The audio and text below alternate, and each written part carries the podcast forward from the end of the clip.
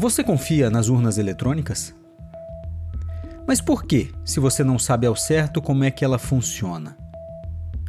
E você que não confia, você consegue me explicar a razão da sua desconfiança, mas sem repetir as teorias conspiratórias que circulam por Brasília?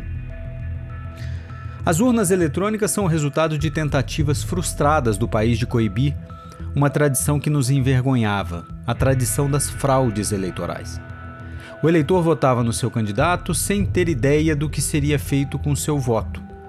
Porque a eleição de verdade acontecia quando as urnas, com os votos em papel, eram abertas e as cédulas jogadas sobre as mesas de apuração. A grande fraude acontecia durante a apuração, ou seja, quando você despeja aquelas cédulas em monturos em cima da mesa, que o jogo começa.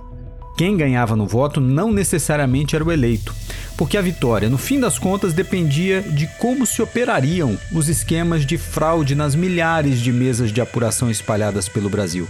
O que? O tribunal teria que homologar aquela patifaria toda. Aquela patifaria toda.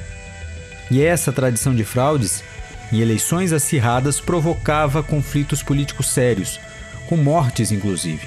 Mas foi uma revolta generalizada, né?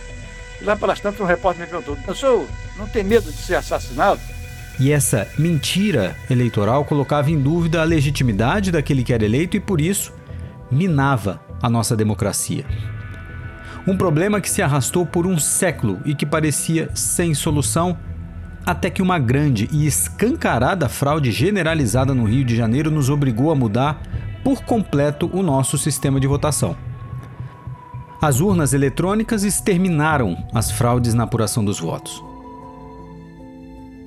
Uma máquina tirou das mãos do homem a chance de burlar um dos mais sagrados direitos do cidadão. E mais, a urna garantiu a um contingente gigantesco de brasileiros, os analfabetos e semi-analfabetos, a real possibilidade de votar. Parecia que o Brasil tinha dado certo. Mas aí começam as desconfianças. A gente teve poucas horas para ver o software de votação e a gente encontrou falhas fundamentais ah, nos mecanismos de segurança desse sistema. As críticas interesseiras. A contestação irresponsável. Filho da puta sacanagem, tá aí. Vamos entrar com um negócio aí pra encher o saco dele também, responder lá, né, cara? E o que parecia solução, agora se torna foco de um problema maior. Afinal, as urnas eletrônicas são ou não são confiáveis? O voto impresso pode ser uma forma de aumentar a segurança do sistema? E existe sala secreta no TSE?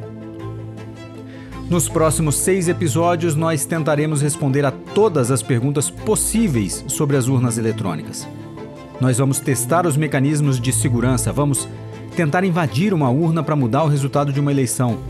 Nós vamos entrevistar quem criou as urnas e quem colocou em xeque a sua segurança. A segunda temporada do Paredes São de Vidro está no ar.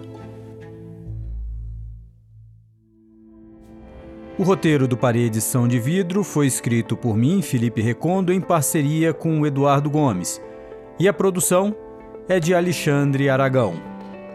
A segunda temporada do Paredes São de Vidro tem o patrocínio do YouTube Brasil e da Ordem dos Advogados do Brasil e o apoio institucional do Tribunal Superior Eleitoral.